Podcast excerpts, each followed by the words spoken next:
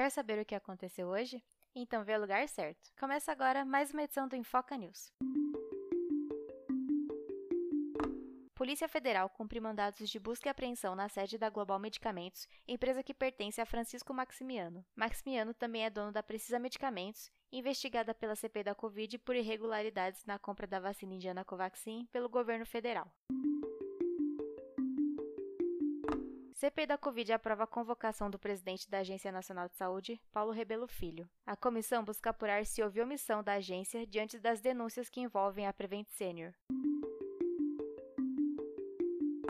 Nesta quinta, na CP da Covid, o dono do Instituto Força Brasil admite que tentou intermediar a venda de vacinas com o Ministério da Saúde. A negociação teria sido feita por meio da empresa norte-americana Davat Medical Supply. Presidente Jair Bolsonaro aprova a lei da inelegibilidade. Segundo o texto, políticos com contas rejeitadas durante o mandato podem se candidatar.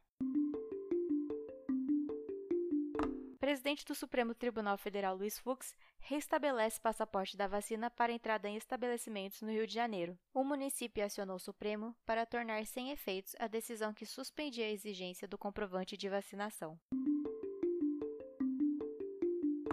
Você acabou de escutar o Infoca News. Quer continuar por dentro dos principais assuntos do dia? Então siga o Infoca nas redes sociais, arroba no Instagram e arroba News no Twitter. Produção Infoca. Reportagem e edição Maria Carolina Gonzalez.